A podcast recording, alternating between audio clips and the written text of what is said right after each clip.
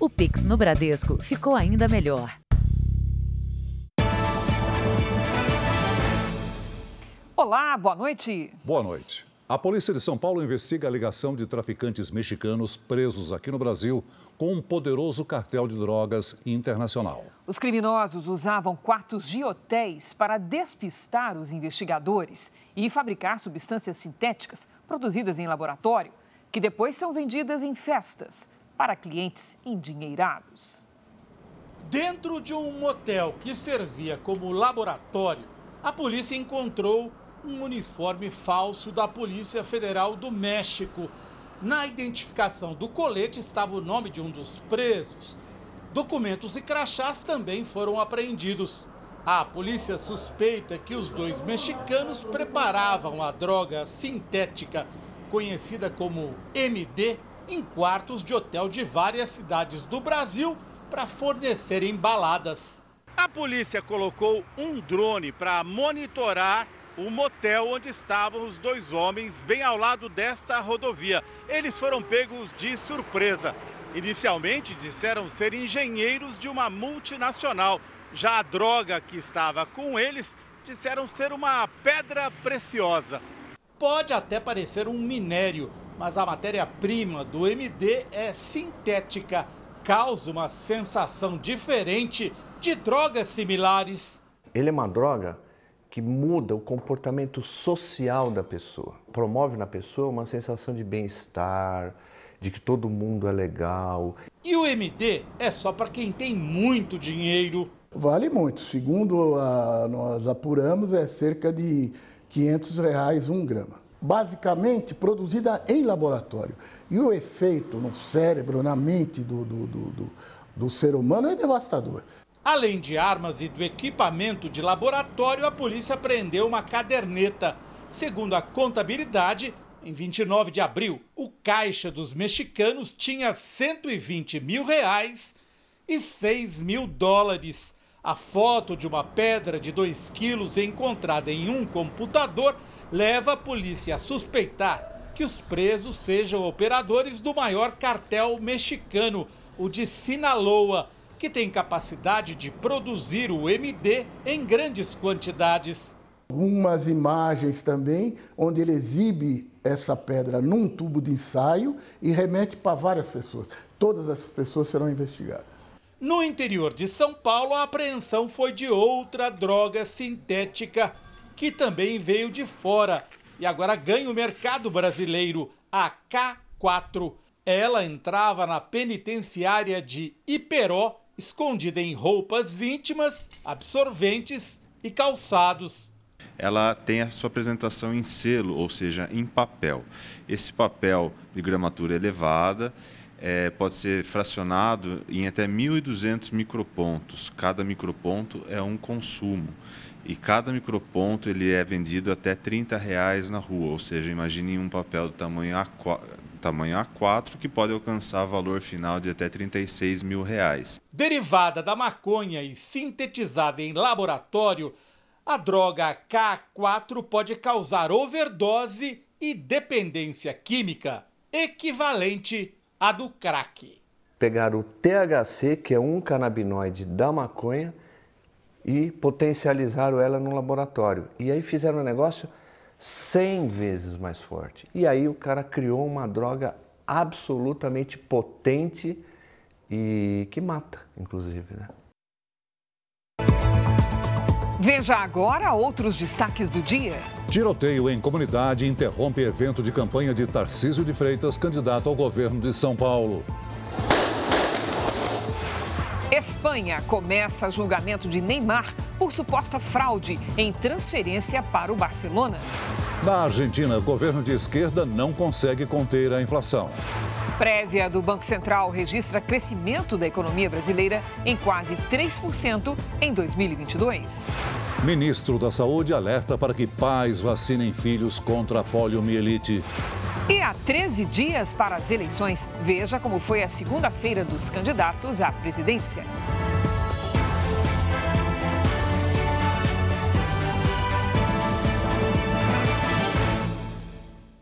Oferecimento: o Pix no Bradesco está ainda melhor. Experimente.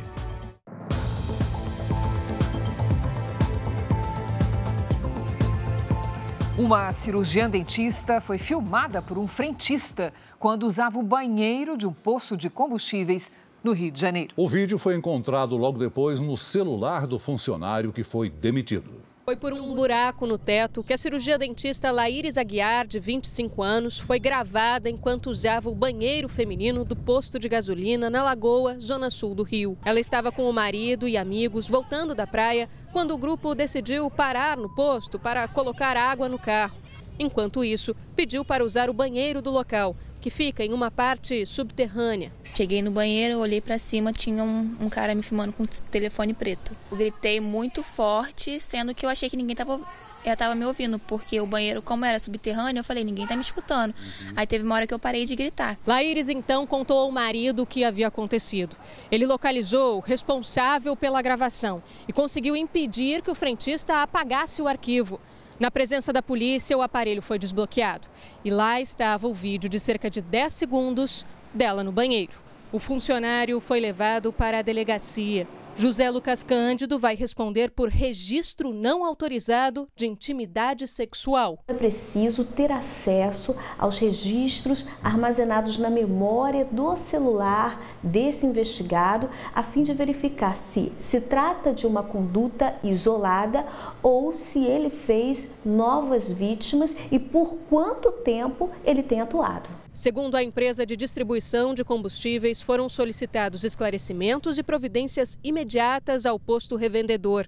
De acordo com o responsável pelo posto, o frentista foi demitido por justa causa. Para as mulheres não se calarem, e se acontecer alguma coisa assim parecida, pode ser de foto, de, moral, de, de sexual, qualquer coisa mesmo, denunciarem, porque nós temos voz e é isso. A Polícia Federal prendeu no Rio de Janeiro Daniel Aleixo Guimarães, conhecido como Danny Boy. Ele é acusado de integrar a organização criminosa chefiada por Glidson Acácio dos Santos, chamado de faraó dos bitcoins, que está preso e foi indiciado por lavagem de dinheiro. Pelas investigações, Danny Boy começou como um dos consultores de Glidson e depois passou a chefiar a segurança dele. Quatro pessoas ficaram feridas hoje no acidente com um ônibus municipal em Salvador o motorista perdeu o controle e o veículo tombou no canteiro central de uma avenida. As vítimas foram atendidas no hospital e já receberam alta.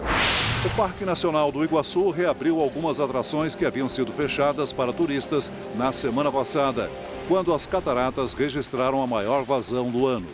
Na última quinta-feira, jorraram 16 milhões e 500 mil litros de água por hora. Com a diminuição da vazão, todos os atrativos foram liberados ao público. O jogador Neymar começou a ser julgado hoje na Justiça da Espanha. Ele é acusado de corrupção e fraude na transferência do Santos para o Barcelona em 2013.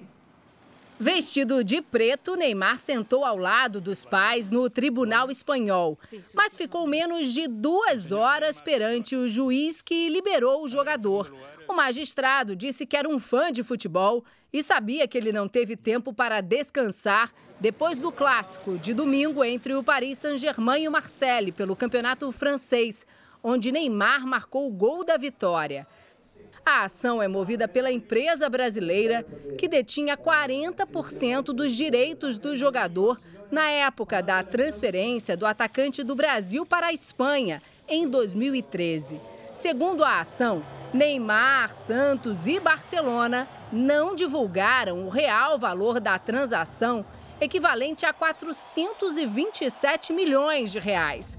A quantia divulgada foi de cerca de 88 milhões de reais, segundo o câmbio atual. Assim, a empresa teria recebido o valor abaixo do que era de direito.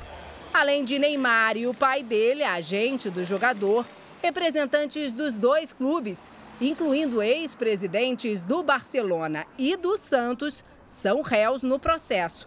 O Ministério Público exige pagamento de multas bilionárias. Os réus negam as irregularidades.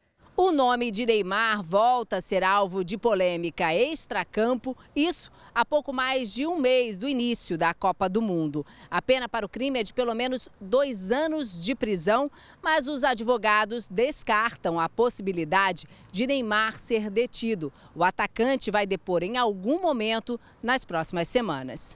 A defesa do jogador contesta o julgamento na Espanha, já que, de acordo com a defesa do atacante, a transferência aconteceu no Brasil, onde os crimes investigados, corrupção privada ou corrupção entre particulares, não existem. E o atacante da seleção brasileira, Celso, o Richarlison, sofreu uma contusão, mas não deve perder a oportunidade de participar da Copa do Mundo. O atleta se machucou em uma partida do campeonato inglês no sábado. Ele saiu de campo com dores na panturrilha esquerda e chegou a chorar com medo até de perder a Copa. Após passar por exames no Tottenham, os médicos decidiram afastar Richarlison por 14 dias. Ele terá tempo de se recuperar para o Mundial do Catar. O atacante francês Karim Benzema venceu a Bola de Ouro, o prêmio de melhor jogador do mundo da revista France Football. Aos 34 anos é a primeira vez que Benzema leva o prêmio. No discurso, ele citou o francês de origem argelina Zinedine Zidane e o brasileiro Ronaldo, fenômeno, como referências. Na atual temporada, Benzema marcou 44 gols e deu 15 assistências em 46 partidas pelo Real Madrid. Na seleção francesa, fez 5 gols. Vinícius Júnior foi o brasileiro mais bem colocado em oitavo lugar. Veja ainda hoje: tiroteio em comunidade interrompe a agenda de campanha do candidato ao governo de São Paulo, Tarcísio de Freitas, do Republicanos. E também, grávida de quatro meses, é vítima de bala perdida no Rio de Janeiro.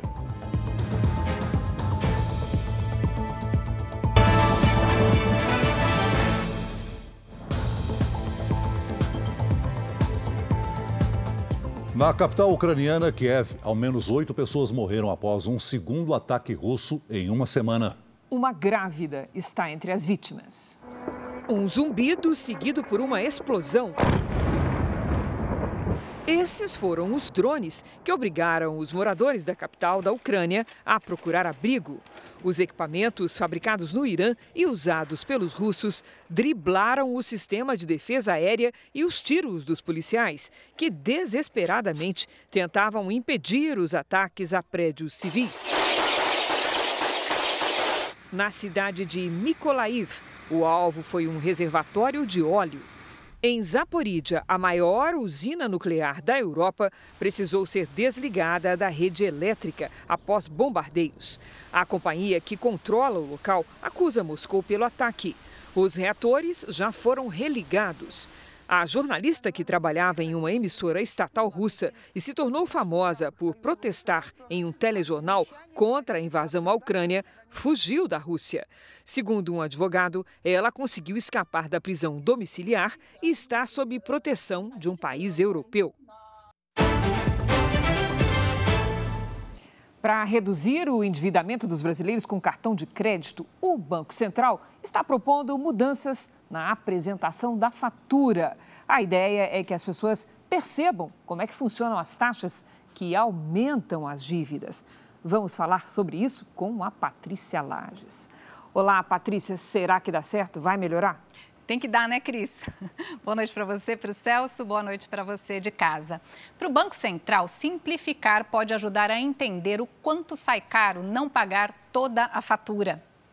Na verdade, todas as informações estão descritas nos demonstrativos atuais, mas, segundo o Banco Central, as faturas podem ser confusas e, se o nível de conhecimento financeiro das pessoas for baixo, pode levá-las a optarem por parcelamentos ou a entrarem no rotativo sem entender quais serão as consequências. Boa parte das faturas já destaca os principais dados, como a data de vencimento, pagamento total, o valor do pagamento mínimo e uma proposta de parcelamento. Mas geralmente as taxas cobradas são informadas bem mais abaixo, ou mesmo no verso da fatura, ali em letras miúdas que dificilmente são consultadas. As taxas médias do rotativo, que é quando se paga qualquer valor entre o mínimo e o total da fatura, olha só, ultrapassam os 300% de juros ao ano. Para a gente ter uma ideia, vamos ver o que, que acontece com uma fatura de 500 reais no rotativo, pagando aí mensalmente um mínimo de 5%. Em apenas um ano, essa pessoa terá pagado aí 480 reais, mas ainda vai estar devendo quase 1.300. Isso se não houver nenhuma outra compra durante todo esse tempo e sem contar com o imposto, nesse caso aqui, o IOF. Paty, a gente sabe que o Banco Central fez um teste com os novos modelos. Quais foram os dados que ajudaram a esclarecer o usuário do cartão de crédito? Boa, Cris. A gente vai ver aqui alguns dos principais resultados dessa experiência. A linguagem simplificada e uma melhor organização dos dados reduziu o tempo que o usuário leva só para entender a fatura. E a sugestão de pagamentos mais altos ajudou a diminuir a cobrança dos juros. Agora, a dica é ler sempre a fatura e, quando possível, sempre pagar o valor total. Cris. Obrigada, Pati. Veja a seguir: semana começa com chuva em Santa Catarina e calor no restante do Brasil. E também o que fizeram os candidatos à presidência a 13 dias das eleições.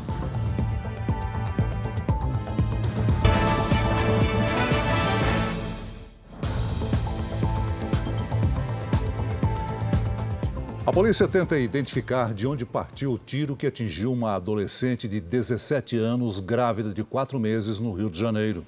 Ela foi baleada durante um confronto entre policiais e traficantes no complexo de Manguinhos. Por pouco, o bebê não foi atingido. Moradores registraram o momento do tiroteio. A adolescente de 17 anos está grávida de quatro meses e tinha acabado de sair de casa com um companheiro quando foi atingida por um tiro na barriga. A jovem iria para a casa da sogra, que mora no Jacarezinho comunidade que fica aqui bem ao lado do local onde o casal mora, na zona norte do Rio. Elas planejavam um chá revelação para descobrir o sexo do bebê. A festa aconteceria essa semana. Puxei ela que eu escutei o estalo. Quando eu fui ver, ela já estava sangrando. De acordo com os médicos, o tiro passou a poucos centímetros do feto. O disparo fraturou uma costela e perfurou parte do fígado da jovem, que continua internada. Tanto ela quanto o bebê têm quadro de saúde estável. A Polícia Militar disse que o tiroteio começou depois que traficantes atacaram uma equipe que fazia patrulhamento na comunidade e que não tinha informação de feridos no momento do confronto. Imagens de câmeras de segurança vão ser analisadas para tentar identificar de onde partiu o disparo. Minha filha agora é mais uma faz parte da estatística. Infelizmente, a polícia parou, desembarcou e saiu trocando tiro. A rodada de futebol do fim de semana foi marcada por confusões. Em Fortaleza, o gol de empate do Ceará contra o Cuiabá provocou uma briga entre os torcedores dentro do campo. Por falta de segurança, o árbitro decidiu encerrar a partida. No Recife, após um gol do Vasco, jogadores provocaram a torcida do esporte, que invadiu o gramado. No Paraná, as agressões aconteceram fora do estádio. Torcedores do Curitiba e Atlético Paranaense brigaram nas ruas com pedaços de madeira e pedras. Músicos das bandas Psirico e Samba Trator participaram de uma briga generalizada durante uma apresentação em Salvador. Em cima do palco, eles trocaram agressões e quebraram equipamentos. Por notas, os dois grupos pediram desculpas ao público, mas não informaram o que motivou a confusão. Ninguém ficou ferido. Enquanto municípios de Santa Catarina enfrentam o outubro mais chuvoso dos últimos cinco anos, a semana começa quente no restante do Brasil. Hora da gente conversar com a Lidiane Sayuri. Oi, Lid, boa noite. Essa tarde, esse calorzinho gostoso aqui em São Paulo, 28 graus, significa que agora finalmente vai esquentar? Esquenta sim, Cris, mas vamos ver onde, viu? Boa noite para você. Oi, Celso, muito boa noite. Boa noite a todos que nos acompanham. Olha, esquenta só no centro-oeste, norte e nordeste. Na maior parte do sudeste, as temperaturas ainda oscilam bastante. As imagens de satélite mostram nebulosidade de norte a sul do país. Nesta terça, os ventos que sopram do mar ajudam na formação de nuvens de chuva do sudeste até o nordeste. A quantidade de água pode provocar temporais em boa parte de São Paulo, por isso atenção, sul do estado, capital, litoral e Vale do Paraíba. Previsão de chuva forte também com ventania sobre Santa Catarina, Paraná e sul de Mato Grosso do Sul. Entre os litorais do Rio Grande do Sul e de Santa Catarina, alerta para ressaca.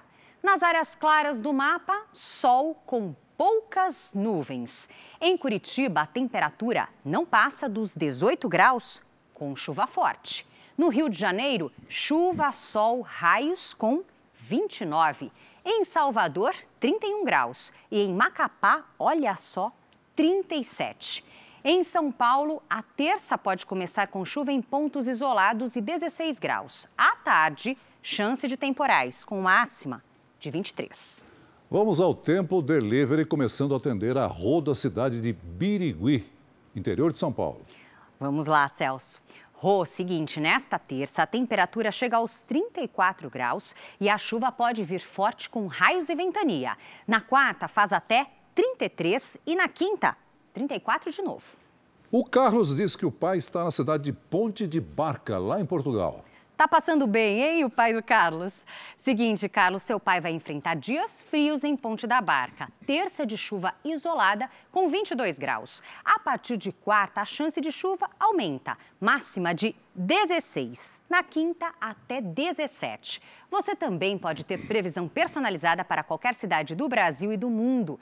Peça tempo delivery pelas redes sociais com a hashtag você no JR. Cris, Celso. Obrigada, Lidi. Até amanhã, Lidi.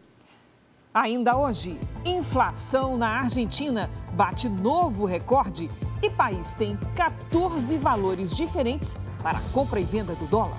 E veja também, candidato ao governo de São Paulo, Tarcísio de Freitas interrompe a agenda de campanha após tiroteio.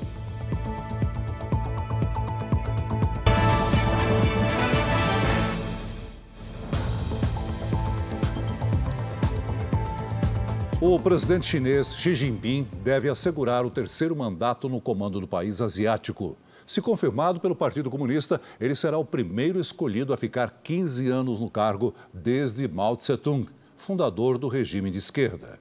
Xi Jinping discursou para 2.300 pessoas durante o Congresso Comunista, que acontece uma vez a cada cinco anos, para determinar um novo líder. O presidente defendeu a política de Covid-0, que gerou protestos contra o governo, e ainda defendeu a unidade do país. Disse que controla Hong Kong e não descarta usar a força para unir Taiwan ao país. Enquanto o Congresso Comunista acontecia na China, um manifestante contrário ao governo foi espancado no consulado chinês de Manchester, na Inglaterra. Um vídeo mostra o início da confusão. Apesar da câmera balançar bastante, é possível ver um manifestante sendo puxado pelos seguranças do consulado. Depois, o rapaz é agredido com socos e chutes. Um outro homem, aparentemente um funcionário chinês, também recebe chutes dos manifestantes. Em seguida, o homem que estava sendo espancado dentro do consulado é jogado para fora do local. O secretário de Relações Exteriores do Reino Unido, James Cleverly, está sendo cobrado pelo parlamento a tomar alguma atitude sobre a violência em território britânico. Desde 2015, mais de 7 milhões de pessoas já deixaram a Venezuela para fugir da ditadura de esquerda e das crises econômicas e social que assolam o país. Os dados são da Agência da ONU para Refugiados. Nos últimos dias, uma multidão, a maioria vinda da Venezuela, marcha por várias regiões da América Latina em direção aos Estados Unidos para pedir asilo. Na travessia, famílias com crianças precisam cruzar rios e enfrentar condições precárias nos acampamentos.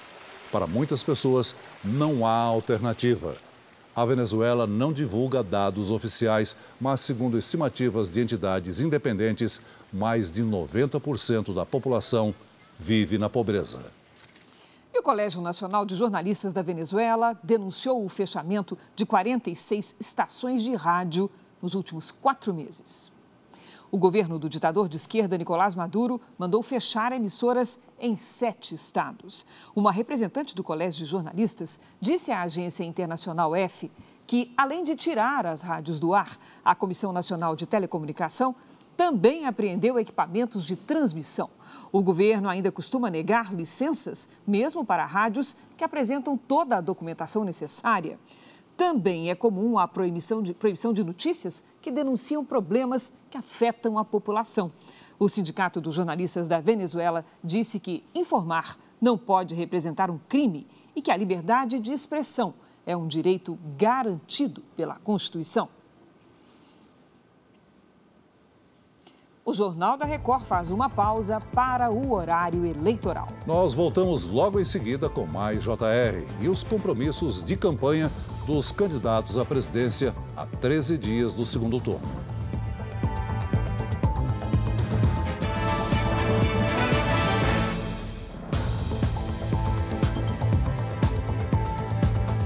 A inflação na Argentina bateu um novo recorde. O país vizinho, governado pelo presidente de esquerda Alberto Fernandes, enfrenta a maior alta de preços dos últimos 31 anos.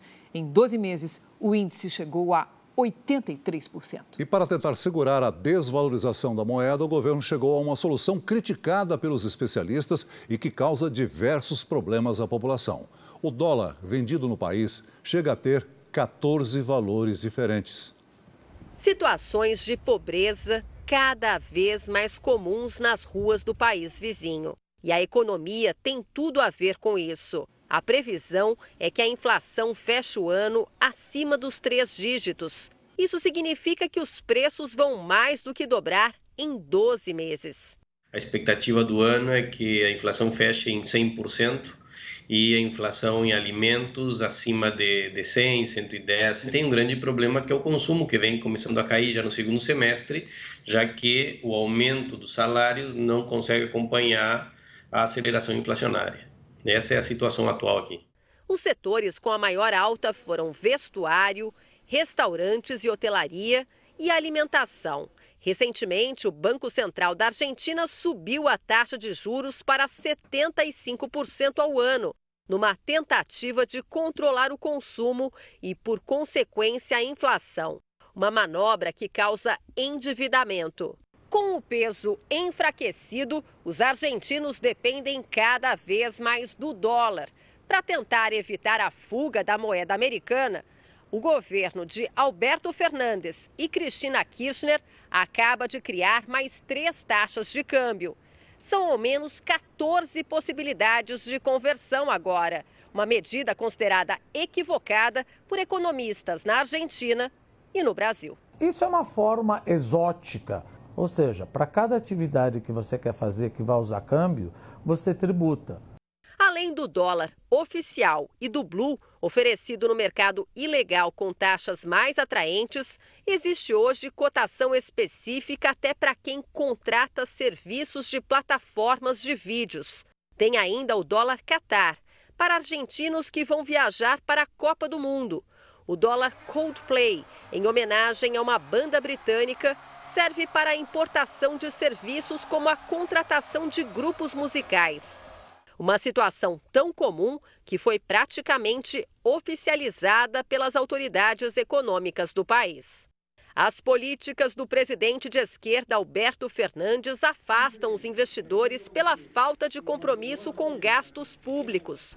Com isso, há uma crise de confiança no mercado financeiro e os investimentos em dólar passam longe do país. A economia é uma coisa, é uma ciência social. A sociedade aprende.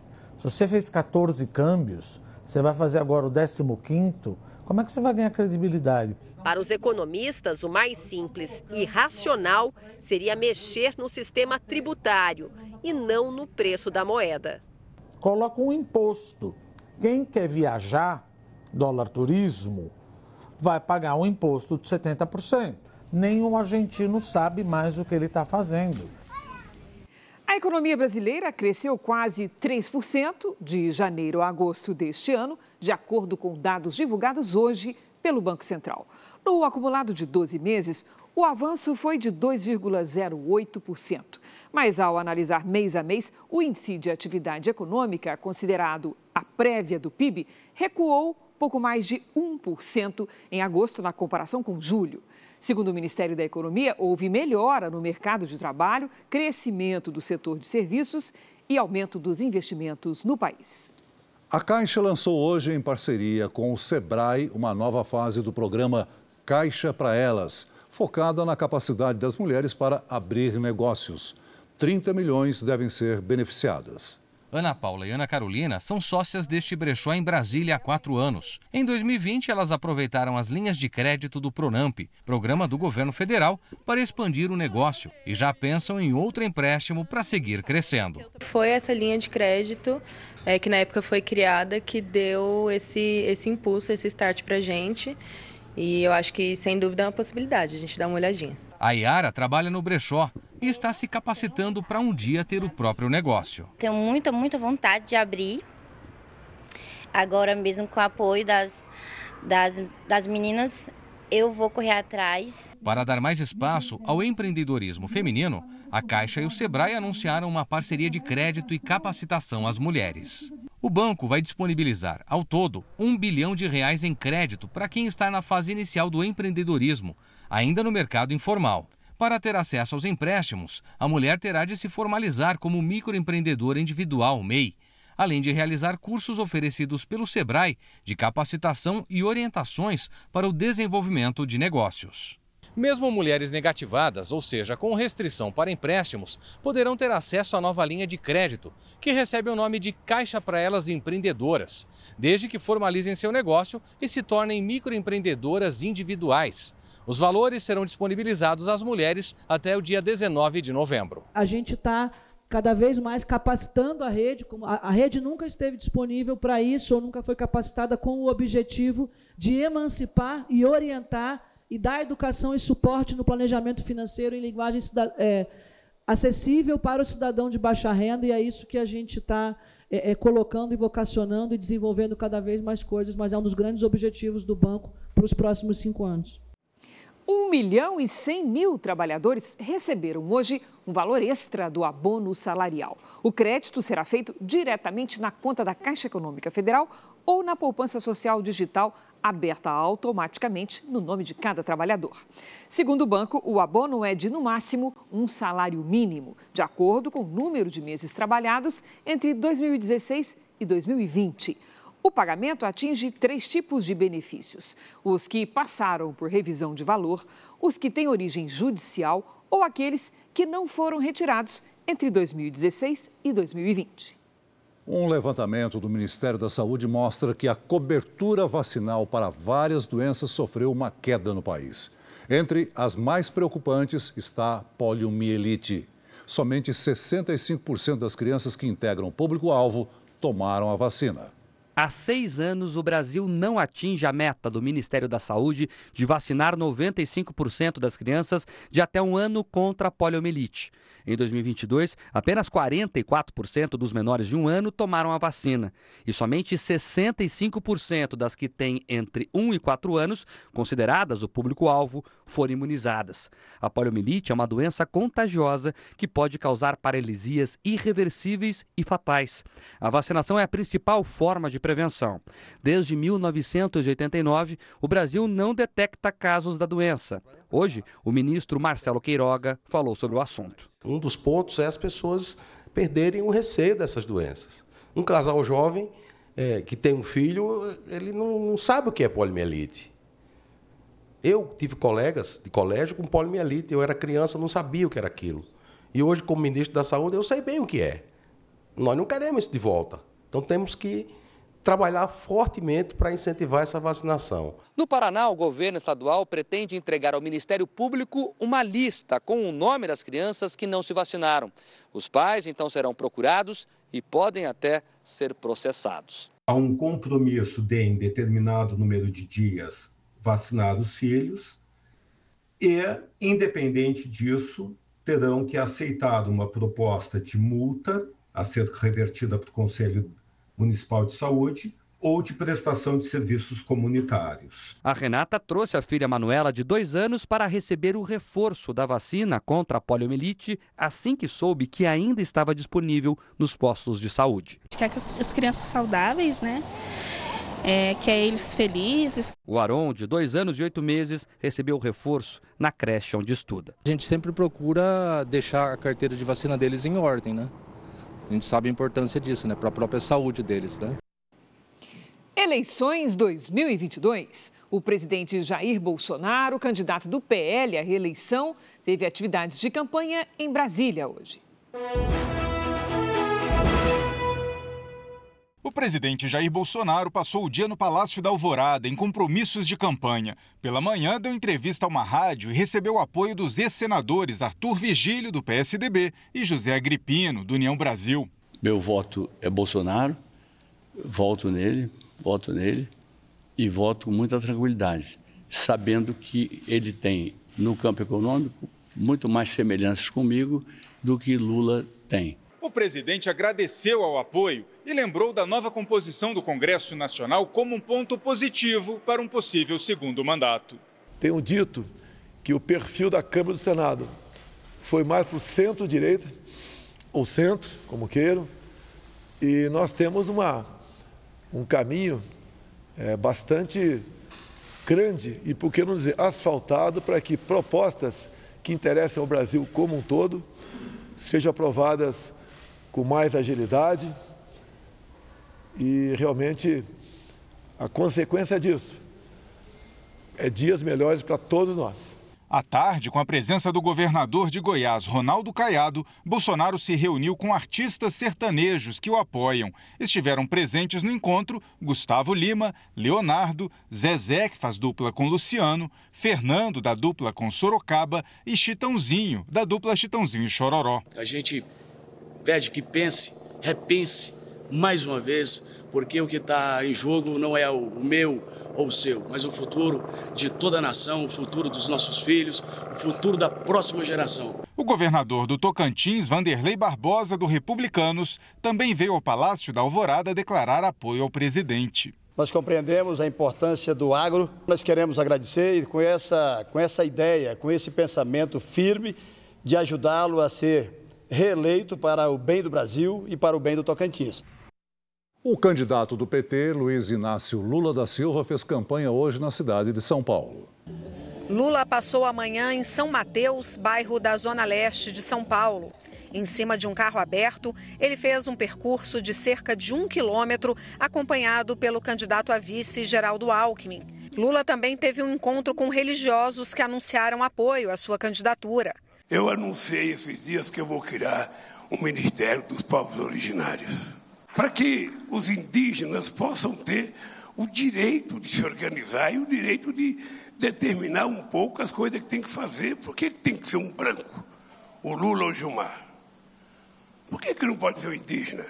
Que já tem muitos indígenas bem formados, bem preparados, tem indígena médico. Por que, que a FUNAI tem que ser dirigida por um branco de olhos verdes e não por um indígena? Esta semana, além de São Paulo, Lula visita o Rio Grande do Sul, Rio de Janeiro, Minas Gerais e Amazonas.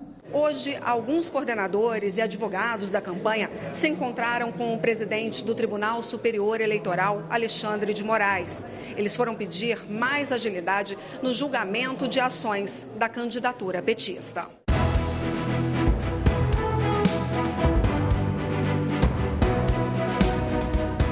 O Ministério Público Eleitoral pediu ao TSE que rejeite as contas de campanha de 2018 de Luiz Inácio Lula da Silva, do PT, e que determine a devolução de quase 9 milhões de reais aos cofres públicos.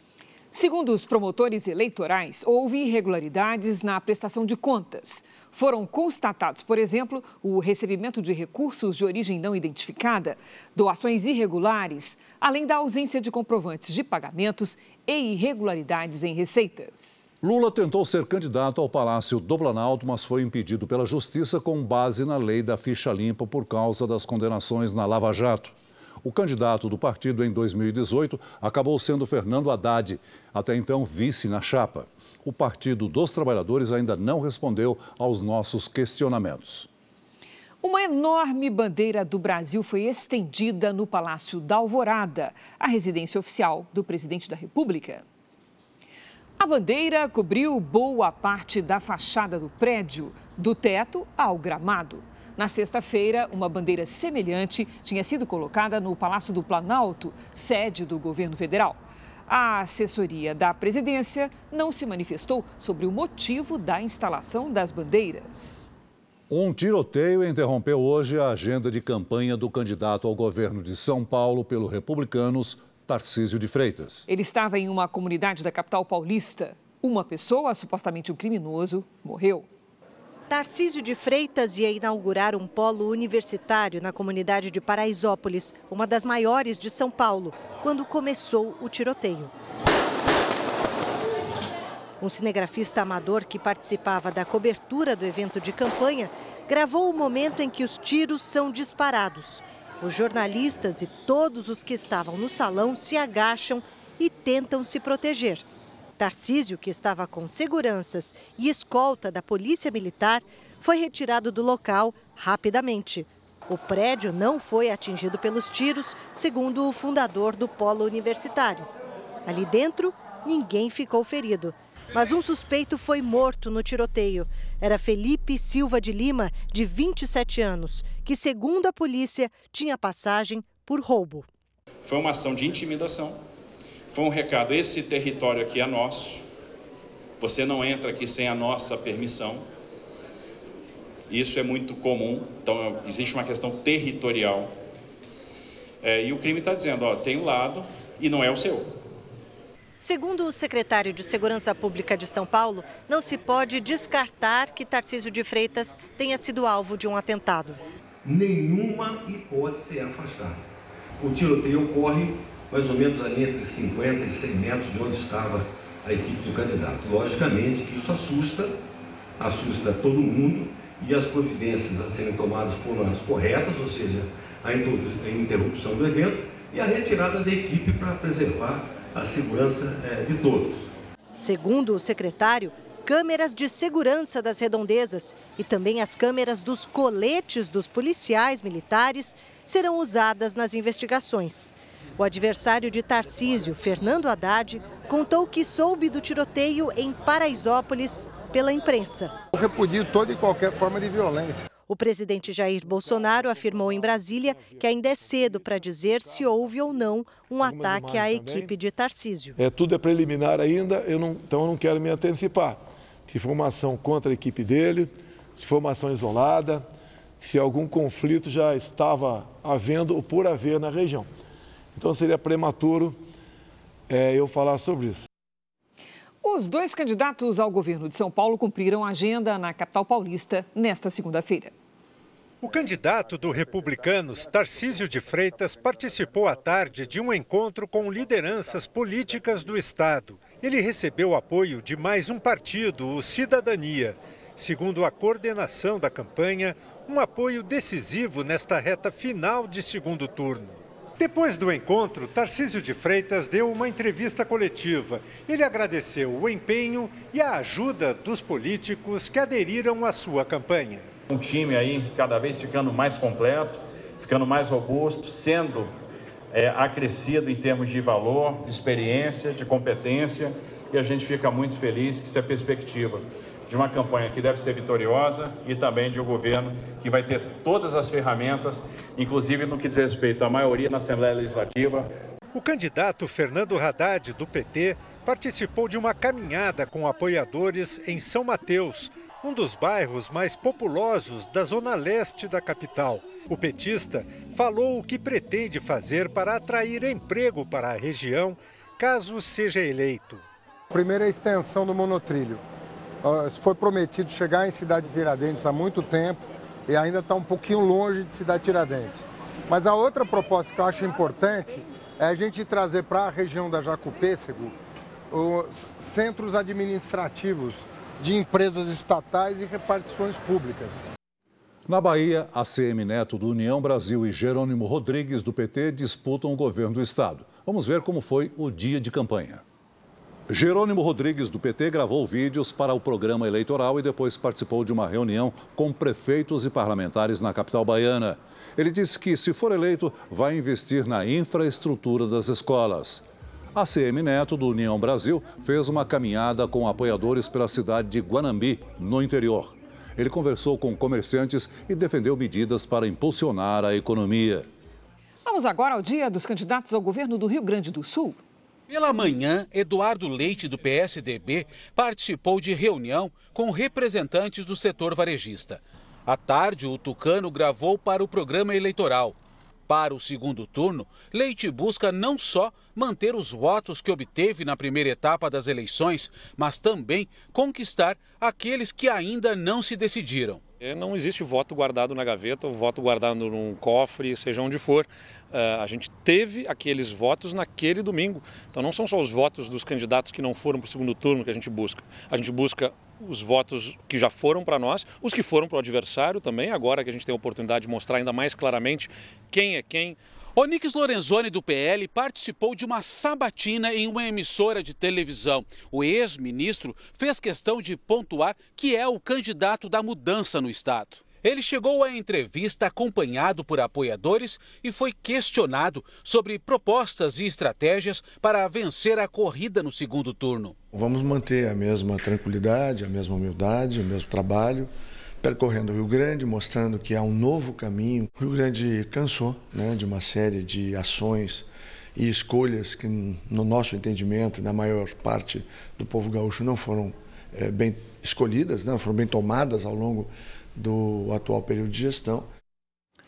A ditadura de esquerda cubana demitiu hoje o ministro de Energia do país. A decisão veio em resposta aos apagões que têm deixado até 40% do país sem energia elétrica. A situação se agravou com a passagem do furacão Ian no final de setembro. Mas a ilha de 11 milhões de habitantes vive desde maio uma crise energética com cortes programados em horários de pico e falhas nas termoelétricas. As usinas movidas a combustível são antigas e têm muitos problemas de manutenção. A população fez uma série de protestos. Em algumas regiões, os moradores ficaram até cinco dias no escuro. Aqui no Brasil, casos de roubos e furtos de equipamentos escolares preocupam alunos e professores em várias regiões do país. Os criminosos invadem as instituições e levam computadores, televisões e até cabos de energia. De letra em letra, os alunos da educação infantil avançam na alfabetização. O trabalho da professora tem o apoio de vídeos exibidos na sala. Crianças, conseguem ver o ar? As TVs que facilitam o aprendizado atraíram criminosos para dentro da escola.